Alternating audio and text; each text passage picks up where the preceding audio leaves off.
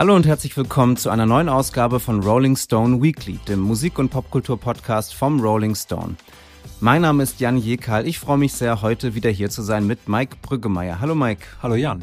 Wie geht's dir, Mike? Wie war deine Woche bisher? Meine Woche war bisher sehr schön. Ich habe mich vor allem in den 40er Jahren aufgehalten. Das klingt jetzt erstmal nicht so schön, wenn man drüber nachdenkt. Aber ich habe äh, tatsächlich mir den Gesamtkatalog von Hank Williams auf mein Telefon geladen und bin damit durch die Stadt gelaufen, weil Hank Williams wird ja am Sonntag oder wäre 100 Jahre alt geworden oder würde 100 Jahre alt werden, wenn er noch leben würde und nicht mit 29 Jahren gestorben wäre. Und für meinen nächsten Newsletter, das Rolling Stone Wohnzimmer, der am Tag danach erscheint, habe ich mir gedacht, ich schaue mal zurück auf Hank Williams als Popstar.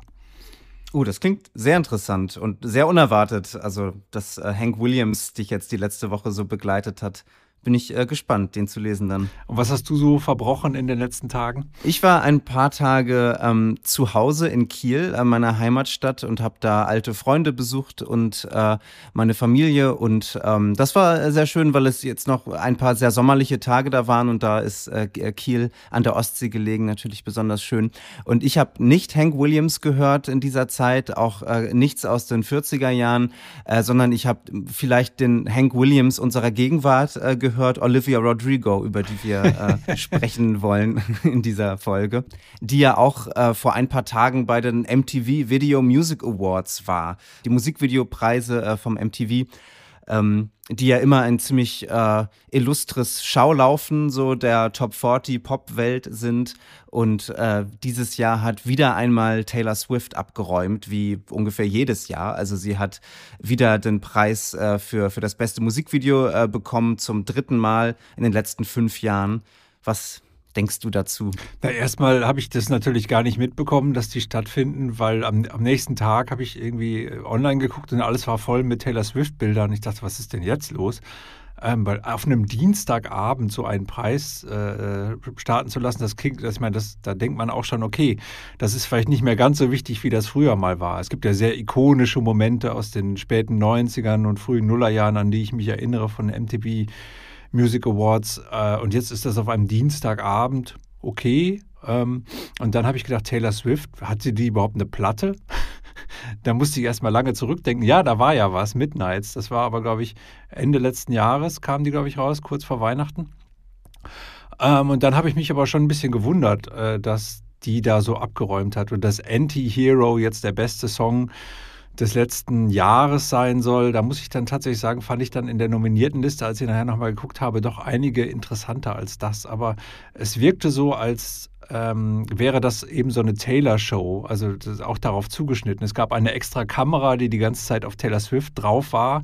Ähm, und es wirkte alles so ein bisschen gestaged. Also man hatte das Gefühl, ähm, dass da so eine so, so ein bisschen so eine Absprache war vorher, wer die Preise bekommt. Und ja. ähm, ich, dann fand ich umso schöner, äh, dass Olivia Rodrigo den Song Vampire gesungen hat, der mich dann irgendwie die ganze Zeit an Taylor Swift denken ließ, die, die quasi als, als Vampir diese ganze Musikszene und alles aussaugt und dann am Ende alleine und oben da steht. Also fand ich interessant. Ich glaube auch, also wie du, wie du es auch gesagt hast, äh, dass es äh, wahrscheinlich schon ein wenig gestaged ist und ein wenig abgesprochen ist.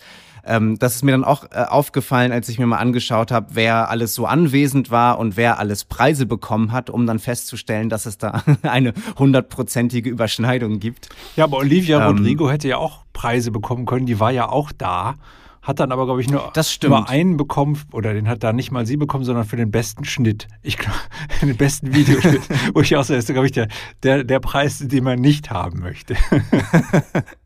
Bei den anderen prominenten Namen, die da waren, also Taylor Swift, die dann ja insgesamt drei oder viermal auf die Bühne gekommen ist. Hat die nicht neun Preise gewonnen? Ich glaube, sie hat, sie hat insgesamt neun ja. Preise gewonnen und ich, ich glaube, sie hat halt nicht jeden dieser neun Preise dann persönlich entgegengenommen. Äh, aber hatte auf jeden Fall mehrfach die Gelegenheit, dann äh, sich total äh, überrascht zu, zu geben und, und also ganz fassungslos zu sein, dass sie da jetzt ausgezeichnet wird und, und dann ja auch noch von an einem Punkt von InSync, also den äh, für diesen Abend reuniteden InSync, äh, äh, Justin Timberlake und, und seinen Kollegen den Preis überreicht zu bekommen. Ja, irgendwie auch bezeichnend, dass sich eine Band reunited, um einen Preis zu vergeben. das ist auch eine schöne Idee. Aber vielleicht passt es zu InSync. Das ist auch für mich eher eine Preisband. Oder hast du eine Beziehung zu InSync? Schlug dein Herz höher, als du gesehen hast, dass sie wieder zusammen sind? Nein, das würde ich so nicht sagen. Aber ich könnte mir vorstellen, also ich, ich, ich bin nicht so vertraut, was die, äh, was die Inner-Boyband-Dynamik und mögliche Zwistigkeiten angeht. Aber ich könnte mir vorstellen, sich für eine Preisverleihung zu reuniten ist eine sehr dankbare Angelegenheit, weil man selbst, wenn man sich eigentlich nicht mehr ausstehen kann, einmal für fünf Minuten dann irgendwie sich auf die Bühne zu stellen, um ein paar vorbereitete Sätze zu sagen, so dass das kriegt man dann auch noch hin. Äh, aber müsste man dann wirklich irgendwie zusammen performen und zusammen irgendwie proben und, und Choreografien einstudieren, da wäre es dann schon ein bisschen schwieriger, wenn man sich eigentlich gar nicht mehr sehen möchte. Aber für, für eine kurze Preisübergabe an Taylor Swift Vielleicht ist das tatsächlich eine Möglichkeit. Also die Talking Heads haben sich ja auch wieder vereinigt, aber ich glaube auch nicht, um zusammen zu spielen, sondern hauptsächlich für eine Filmpremiere oder eine Broadway-Premiere eines eines Musicals. Also das ist jetzt vielleicht das neue Ding, dass sich Bands jetzt nicht mehr wieder vereinen, um Musik zu spielen, sondern wieder vereinen, um nochmal ins Gespräch zu kommen. Ich finde das Erstaunlichste an den MTV Video Music Awards ist, dass, dass es sie überhaupt noch gibt und dass sie dann halt eben von Leuten wie Taylor Swift dann auch äh, besucht werden. Denn, denn Taylor Swift hat das ja eigentlich überhaupt nicht nötig, dahin zu gehen. Es ist ja viel eher so, dass die MTV Video Music Awards das nötig haben, dass jemand wie Taylor Swift da auftaucht. Oder siehst du das anders? Nee, sehe ich ähnlich, aber vielleicht spielt auch noch so ein Nostalgie-Element damit. Also, dass ihre früheren, früheren Helden und Heldinnen wie in Sync oder Britney Spears oder so natürlich auch da ausgezeichnet wurden bei sowas. Und das ist ja nochmal so die gute alte Musikbranche der 90er, äh, äh, als, als alle noch sehr viel Geld verdient haben und so, die da nochmal so ein bisschen gefeiert wird. Das hat natürlich, das hat natürlich schon so einen nostalgischen Aspekt. Und sie hat dafür ihre Eras-Tour ja extra sogar unterbrochen. Also scheint ihr dann entweder ein Anliegen gewesen zu sein oder eben eben tatsächlich so als, als nochmal die Möglichkeit ähm, aufzutauchen, auch nochmal die, vielleicht die Vorverkäufe für Europa so ein bisschen äh, zu pushen damit äh, für ihre Konzerte, obwohl das braucht sie wahrscheinlich gar nicht, die sind wahrscheinlich alle ausverkauft. Aber insgesamt, glaube ich, war das dann für alle doch irgendwie gut. Ja. ja. Ich meine, die, diese Veranstaltung ist natürlich auch in Taylor Swifts Biografie eine, eine recht äh, entscheidende ähm, oder oder zumindest ähm, gab es eben diesen dramatischen Moment, als sie, ich glaube, es war im Jahr 2008, also als sie noch eine sehr junge äh, Künstlerin war ähm, und sie einen Preis gewonnen hat äh, und äh, Kanye West, als sie auf der Bühne stand und, und gerade versucht hat, ihre Dankesrede zu halten, dann Kanye West die Bühne gestürmt hat und ihr das Mikrofon aus der Hand äh, gegriffen hat und äh, äh, berüchtigterweise gesagt hat, äh, I'ma let you finish Taylor, but Beyoncé made one of the best videos of all time. Also vielleicht ist das einfach auch so ein Trauma, so diese irgendwie öffentliche also Demütigung, ich meine, jeder fand Kanye halt blöd in der Situation und, und jeder war mit seinen Sympathien auf ihrer Seite wahrscheinlich, aber trotzdem war das natürlich ein wahnsinnig unangenehmer Moment und vielleicht ist es auch immer wieder aufs Neue eine Konfrontationstherapie äh, für sie jetzt zu dieser Veranstaltung zu gehen. Oder halt auch einfach eine Statusbestätigung, so, sowas würde ihr nie wieder passieren, kann ihr gar nicht mehr passieren, weil sie jetzt so eindeutig die, die Herrscherin über diesen ganzen Kosmos ist. Ja, ich glaube aber tatsächlich, dass, dass dieser Moment auch für ihre Karriere sehr entscheidend war. Ich glaube, dass der die, sie in gewisser Weise auch auf eine ganz komische Art politisiert hat. Also auf einmal, wenn es um Feminismusdiskurse ging und sowas, war auf einmal Taylor Swift auch Teil äh, der Sache, über die man sprach. Und das hörte man dann auch ihren Texten auf späteren Alben und so an. Das war irgendwie, glaube ich, schon ein sehr wichtiger Moment für ihre Karriere, an dem sie sich sehr abgearbeitet hat, sehr lange. Und gleichzeitig denke ich aber auch, es ist so ein bisschen wie beim DFB und der Basketball-WM, als Hansi Flick genau in dem Moment gehen musste, als die Basketballer Weltmeister wurden, damit der DFB weiter im Gespräch ist und nicht alle über Basketball reden. Olivia Rodrigos Platte kommt raus und in der Woche oder einige Tage später kriegt Taylor Swift neun Preise. Also das ist ja auch so der Versuch, die jüngere Generation vielleicht doch noch mal so ein bisschen unten zu halten und zu sagen, hey, aber die Königin, das bin ich. Das fand ich, fand ich schon irgendwie auch bemerkenswert, dass das genau in die Zeit fällt. Bevor wir zum Album der Woche kommen, ähm, noch ein kleiner Überblick über Alben, die über andere Alben, die äh, diese Woche erscheinen oder letzte Woche erschienen sind. Äh, keine vollständige Liste, sondern eine Auswahl von Alben, die wir interessant finden. Ähm, da würde ich als erstes ein Album nennen, das ich glaube vor zwei Wochen erschienen ist, aber ich bin jetzt erst dazu gekommen, äh, das zu hören und ich finde es wirklich super. Deswegen möchte ich da hier nochmal darauf hinweisen. Das neue Album von Jeff Rosenstock, Hell Mode heißt es. Äh, Jeff Rosenstock ist, ich glaube, mittlerweile in seinen 40ern, also schon eine Weile dabei äh, und, und für mich so einer der besten, interessantesten Rockmusiker unserer Zeit äh, äh, gerade. Also äh, Rockmusik wirklich im, im Sinne von diese Songs äh, ballern und haben ordentlich Energie und äh, dreschen nach vorne und machen Spaß und sind äh, witzig, sind düster, sind melodisch und auch eindeutig in so einer Emo-Pop-Punk-Tradition. Also wer damit ähm, etwas anfangen kann oder, oder wer das interessant findet, ähm, dem würde ich dieses Jeff Rosenstock-Album äh, auf jeden Fall ans Herz legen. Ähm, andere Platten, die heute erscheinen, das neue Album von Mitski, The Land is Inhospitable and So Are We heißt es. Darüber werden wir nächste Woche auch äh, ausführlich sprechen. Das wird nächste Woche das Album der Woche. Mm, ein Album, das auch noch heute erscheint, ähm, das wohl eher wenige Leute auf dem Radar haben, ist das neue Album der Band Woods, die ich äh, sehr gerne mag. Perennial heißt es. Woods ist eine psychedelische Folkband, kann man sagen, aus ähm, Brooklyn ursprünglich, äh, mittlerweile Upstate New York. Die sind jetzt seit, seit 15 Jahren eigentlich äh, eine, eine sehr besondere ähm, Band, äh, die die völlig unabhängig, äh, so fast so ein bisschen kommunenartig ihre, ihre Sachen macht und alles äh, selbst released, ihr eigenes Label hat und, ähm, und wirklich schöne, weirde Folk-Songs schreibt. Und ähm, ja, das neue Album von Woods, Perennial, kann ich sehr empfehlen. Woods ist auch die Band übrigens, die äh, bei dem letzten Album von David Berman, Purple Mountains, die Musik äh, gespielt und, und auch äh, zum Teil mitgeschrieben hat. Abonniert gerne unsere Playlist bei Spotify Rolling Stone Weekly. Da werden wir auch äh, Songs aus den Alben aufnehmen, die wir nur kurz vorstellen. Ähm, also dann müsst ihr euch das nicht irgendwie notieren oder so, sondern folgt einfach der Playlist und dann, dann könnt ihr Songs von diesen Alben hören, die wir kurz erwähnt haben. Kommen wir nun zum Album der Woche, dem neuen Album von Olivia Rodrigo, Guts. Olivia Rodrigo ist 20 Jahre alt und seit knapp 10 Jahren im Showgeschäft. Sie kommt aus LA, ist dort aufgewachsen und begann schon sehr jung in Werbefilmen mitzuspielen, in Fernsehproduktionen und dann vor allem für den Disney Channel. Also am bekanntesten war sie so als Teenager für äh, ihr Mitwirken in der Serie High School Musical, The Musical, The Series in diesem Disney-Format hat sie auch gesungen und auch äh, eigene Songs zum Teil gesungen. Es gibt zum Beispiel das Lied All I Want, ähm, was finde ich eine wahnsinnig schöne Ballade ist, äh, die ich total gerne mag und, und die sie geschrieben hat mit 16 wahrscheinlich, wo also schon ganz deutlich wird, was für ein außergewöhnliches Talent sie ist.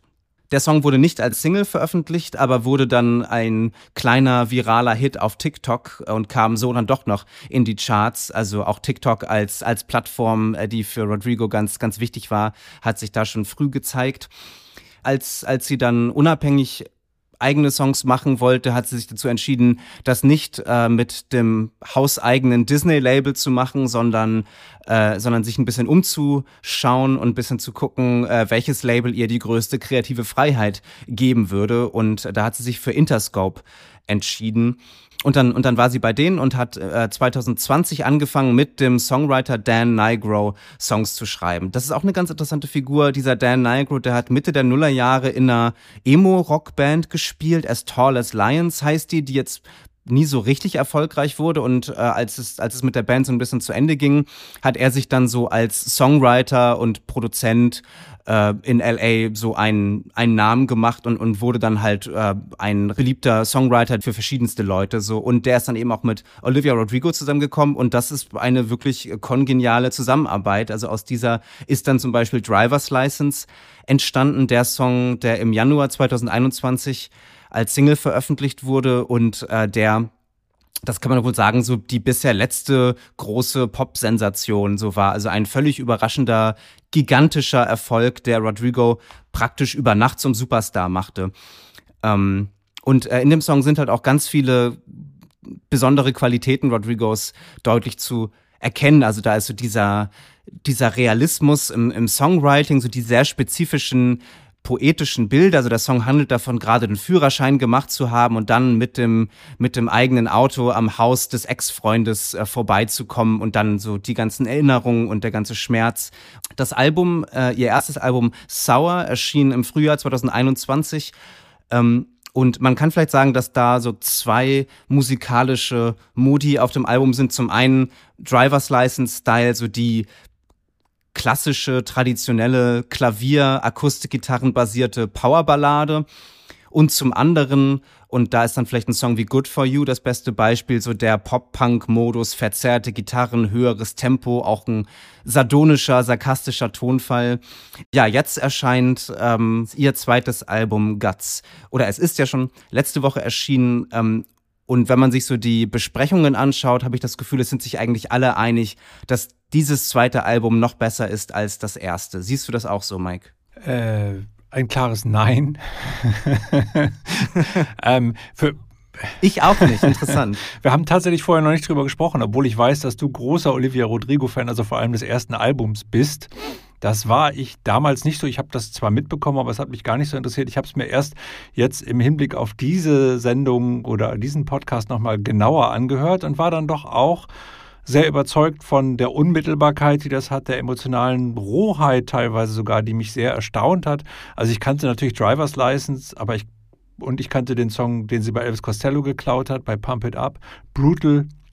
Aber auch so der Rest der Platte, wo man so das Gefühl hat, das ist sehr, sehr einnehmend. Und das ist selbst für jemanden, der ein Vierteljahrhundert älter ist äh, als Olivia Rodrigo, doch irgendwie emotional durchaus äh, ähm, sagen wir mal, anschlussfähig. Ähm, das fand ich, fand ich schon sehr interessant und, und, und, und toll.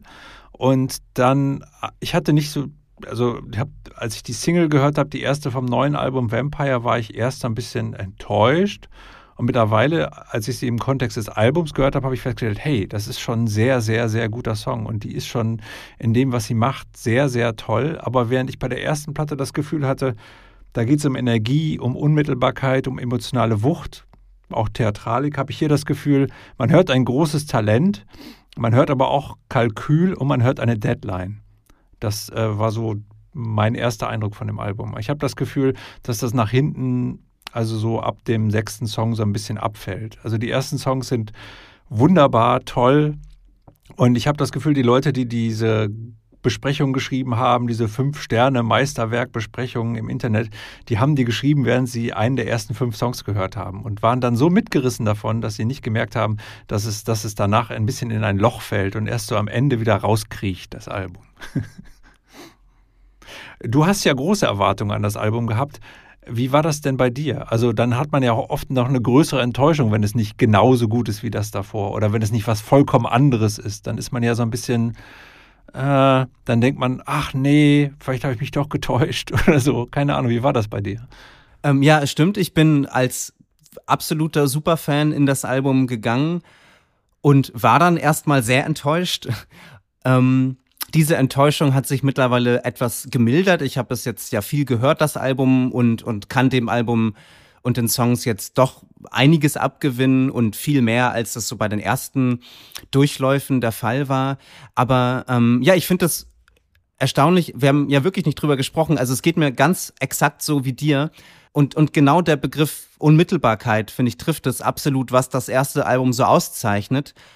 Was dieses zweite Album viel weniger hat. Und das hat, und das finde ich sehr schade. Und ich glaube, dass das auch ganz viel mit der Produktion und der Instrumentierung so zu tun hat. Also ich finde, dass Dan Nigro, der Produzent und Co-Songwriter, dass das ein ganz äh, interessanter, guter Typ ist, der, der gute Sachen macht.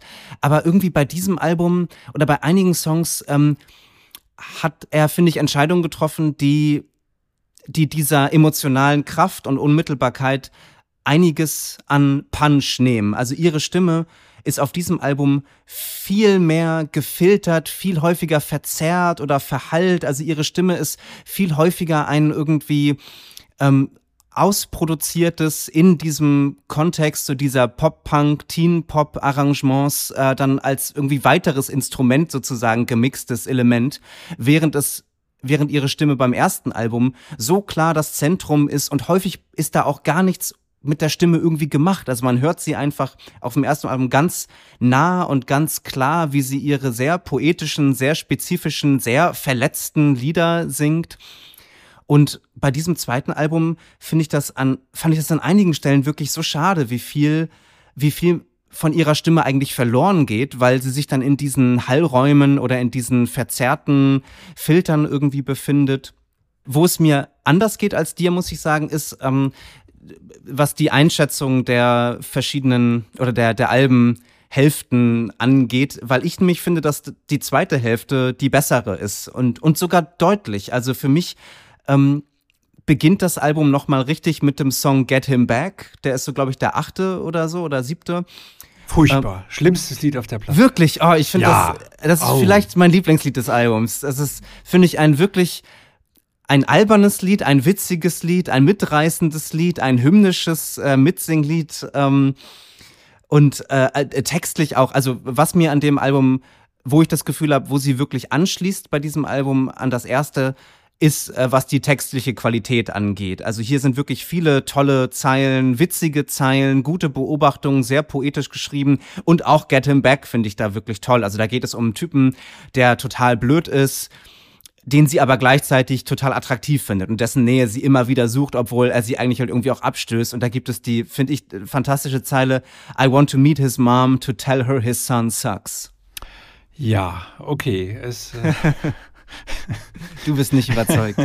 Nein, ich weiß nicht. Das ist irgendwie, also für mich ist dieser Song tatsächlich, ich bin aber auch kein Fan dieser, dieser Fun-Punk-Momente, es sei denn, sie werden so wie Programmmusik eingesetzt. Also beim ersten Song auf der Platte All American Bitch, der sehr schön anfängt mit so einem filigran gepickten akustischen äh, Intro und dann irgendwann singt sie I know my age and I act like this, like it und dann fängt dieses Punk-Zeug an. Da finde ich das irgendwie gut, das passt da irgendwie rein. Das ist ein, einfach eine Illustration dessen, was da passiert musikalisch.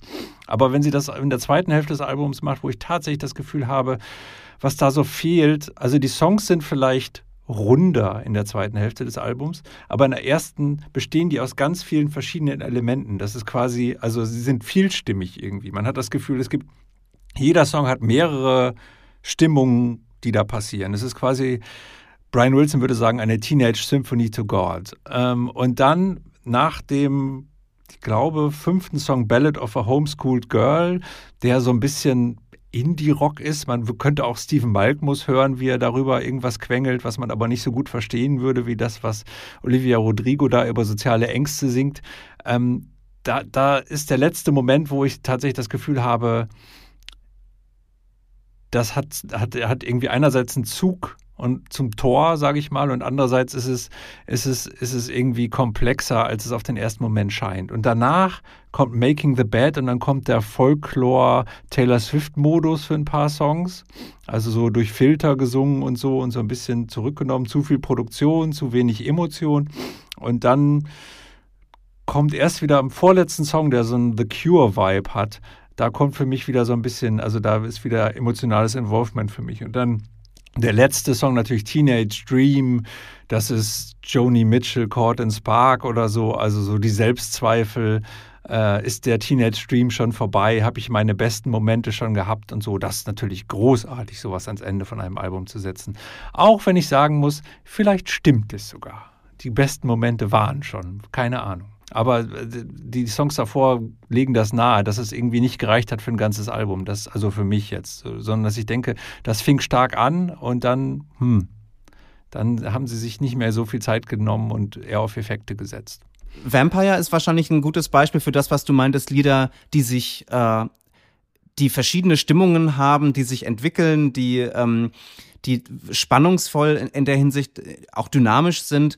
Und das ähm, das finde ich ist auch wirklich ein Ausnahmestück. Ich finde es ein bisschen komisch, dass es schon an dieser Stelle kommt, also dass es äh, der dritte Song des Albums ist. Also man hat zwei eher kurze, energetische so Pop-Rock-Songs und dann kommt schon Vampire. Ich hätte mir das gut vorstellen können, das so im letzten Drittel des Albums zu haben oder so, weil es ja auch mit diesen so ein bisschen, das ist ja so die Radiohead Creep Akkordfolge, die man dann auf dem Klavier gespielt hört. Also es ist so ein bisschen das Tempo rausnehmen, so ein bisschen unheimliche Stimmung. Und dann ist ja auch durch dieses, finde ich, sehr schöne poetische Bild des Vampirs, also sie singt I should have known it was strange, you only come out at night, also so die Erkenntnis, so die äh, der der Mensch, also den, den, den sie so einnehmend findet, ist eigentlich auch sehr bedrohend und ein Blutsauger und, und diese, diese, dieser Moment der Erkenntnis, äh, den sie dann so hat.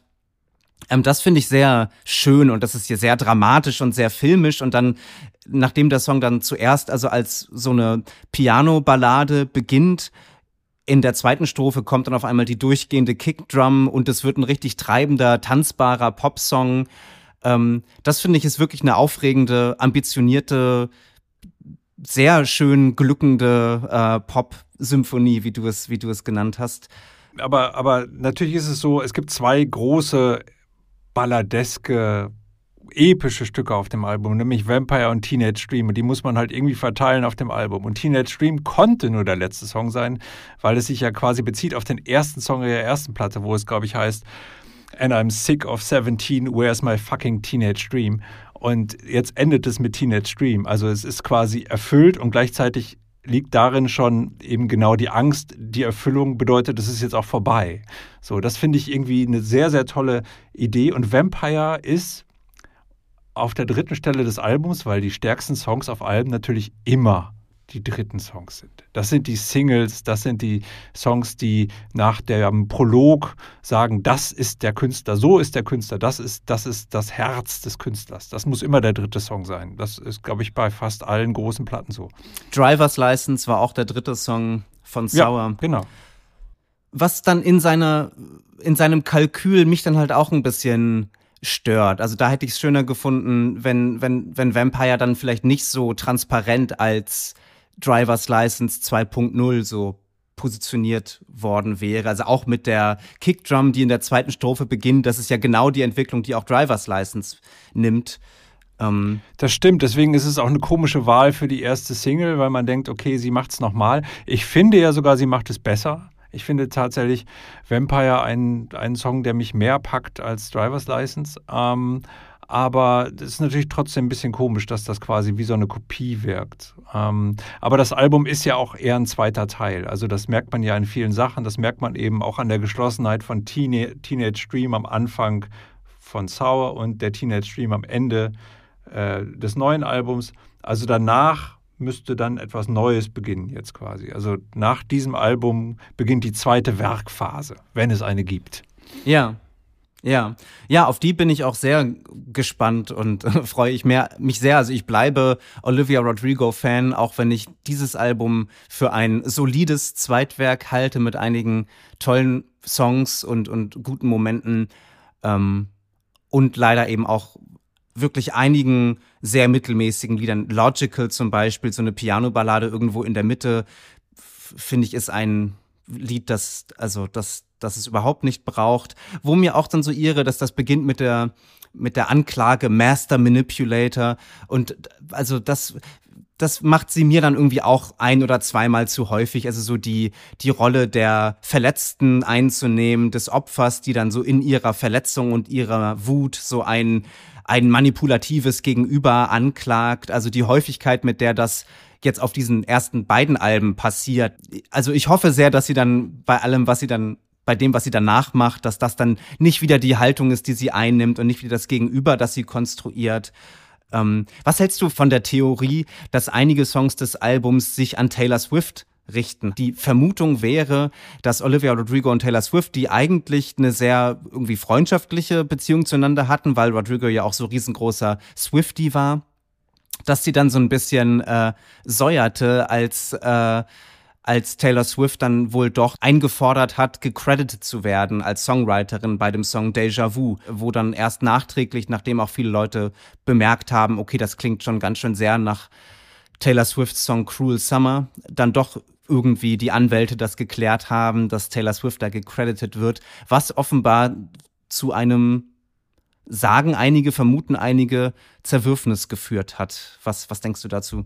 Ja, ich hatte ja eben schon das angedeutet, als wir über die MTV äh, Music Award sprachen, dass sie da diesen Song singt und dass ich tatsächlich das Gefühl habe, das war so eine Art Retourkutsche an, Kutsche an Taylor. Ähm, das fand ich interessant und es gibt äh, eine Titelgeschichte, die auch bei uns demnächst online zu lesen ist vom amerikanischen Rolling Stone, ein Online-Cover, äh, in dem Olivia Rodrigo auch darüber spricht, indem sie nicht darüber spricht. Also indem sie dann in dem Moment schweigt, aber man merkt, ähm, dass da irgendwas nicht in Ordnung ist zwischen Taylor und ihr. Ähm, das, das, das kommt in der Geschichte ganz gut raus. Das äh, werden wir bald online, also spätestens Anfang nächster Woche online bringen. Und ähm, da kann man das lesen. Das ist schon sehr, sehr interessant auf jeden Fall. Und irgendwie ähm, auch interessant, dass dass äh, am Ende, ich habe das bei den sozialen Medien mitbekommen, St. Vincent, die auch gecredited ist äh, als, als Co-Songwriterin von Déjà Vu, weil sie eben an Cruel Summer mitgeschrieben hat, dass die Olivia Rodrigo dann zur Veröffentlichung des neuen Albums gratuliert bei Instagram und Taylor Swift tut es nicht. Jetzt kann man sagen, ja gut, Taylor Swift ist größer und die merkt das vielleicht gar nicht. St. Vincent merkt es auf ihrem Konto, dass, äh, dass sie jetzt gecredited ist bei, bei, bei der Nummer. Das kann natürlich schon sein, aber irgendwie habe ich schon das Gefühl, da ist irgendwas im Argen und ähm, ja, ähm, ich gleichzeitig ist es natürlich immer so, dass Taylor Swift auch so enorm ehrgeizig ist und, ähm, und immer die Klassenbeste in allem sein muss. Und wenn dann jemand anders kommt, dann ist das für die, glaube ich, immer so ein kleines Problem erstmal. Und ähm, das, das habe ich hier auch wieder das Gefühl. Also ich verstehe das, das hat so, so, so ein Paul McCartney-Touch, der hatte das auch immer, so sehr competitive zu sein. Das treibt ja auch ihre Kunst an und deswegen verstehen sich Paul und Taylor vielleicht auch so gut. Ähm, aber ähm, gleichzeitig ist es natürlich immer auch so ein bisschen unangenehm. Man denkt, ja, mein Gott, also ein bisschen, also da fand ich dann Elvis Costello, der eindeutig beraubt worden ist bei Brutal, also Pump It Up. Sein Song ist eindeutig äh, äh das Vorbild gewesen für, für Brutal, äh, der dann aber sagt, naja, so macht man das halt, das ist halt so normalerweise. Also man nimmt halt einen Thrill und baut den auseinander, macht daraus einen neuen. Äh, und für mich ist das okay, ich brauche da keinen Credit. Wie viele Sterne gibst du dem Album? Äh, ich gebe dem Album dreieinhalb Sterne. Ich auch. Ha, da sind wir uns mal wieder einig. Irre.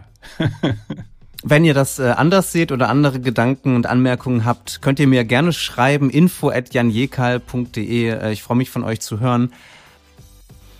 Nächste Woche äh, werden wir über das neue Album von Mitski sprechen. Wie vorhin schon angekündigt, äh, bin ich sehr gespannt. Vielen Dank, lieber Mike, dass du heute hier warst. Ja, ich danke auch, hat Spaß gemacht. Und dann, ja, sprechen wir uns nächste Woche wieder. Bis dahin. Tschüss. Tschüss.